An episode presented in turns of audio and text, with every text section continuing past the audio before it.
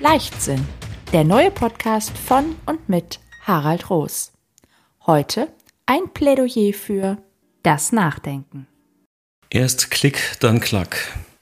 Darüber habe ich in meiner letzten Folge gesprochen. Einen Satz meines Vaters, der mich doch sehr geprägt hat. Erst denken, dann handeln. Wenn man im Internet schaut, was man zu mir findet, dann wird man möglicherweise über zwei Begriffe stolpern, die sich auf den ersten Blick zu widersprechen scheinen. Da findet man die Stille spricht und man findet Plädoyer für ein authentisches Leben. Wie passt das eigentlich zusammen? Das passt sehr gut zusammen. Ich bin heute immer noch oft sehr still, bin viel alleine unterwegs und hänge meinen Gedanken nach. Irgendwann macht es dann aber klack, dann komme ich ins Handeln. Die Stille ist es, die mit mir spricht.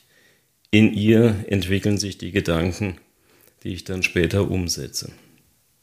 Es erscheint mir durchaus sinnvoll, zuerst mal nachzudenken über etwas, bevor man sich zu etwas positioniert oder sogar äußert. Es erscheint mir durchaus sinnvoll, sich zunächst ein Bild zu verschaffen von einer Thematik, sich Informationen zu beschaffen, sich damit zu beschäftigen und dann erst zu einem Ergebnis zu kommen, das man dann auch kommuniziert. Gerade in Zeiten wie diesen, in denen das Thema Social Media überall so präsent ist, habe ich vielfach den Eindruck, dass es umgekehrt ist. Da wird zuerst geredet, da wird zuerst etwas gepostet und dann darüber nachgedacht. Und oftmals habe ich den Eindruck, dass auch danach nicht wirklich nachgedacht wird. Jeder muss für sich seinen eigenen Weg finden. Jeder muss für sich beurteilen, was für ihn funktioniert. Und was für den einen gut funktioniert, mag für den anderen in eine Katastrophe münden. Die Katastrophe ist der Wendepunkt. Im griechischen Drama ist die Katastrophe der Wendepunkt. Dann verändert sich alles.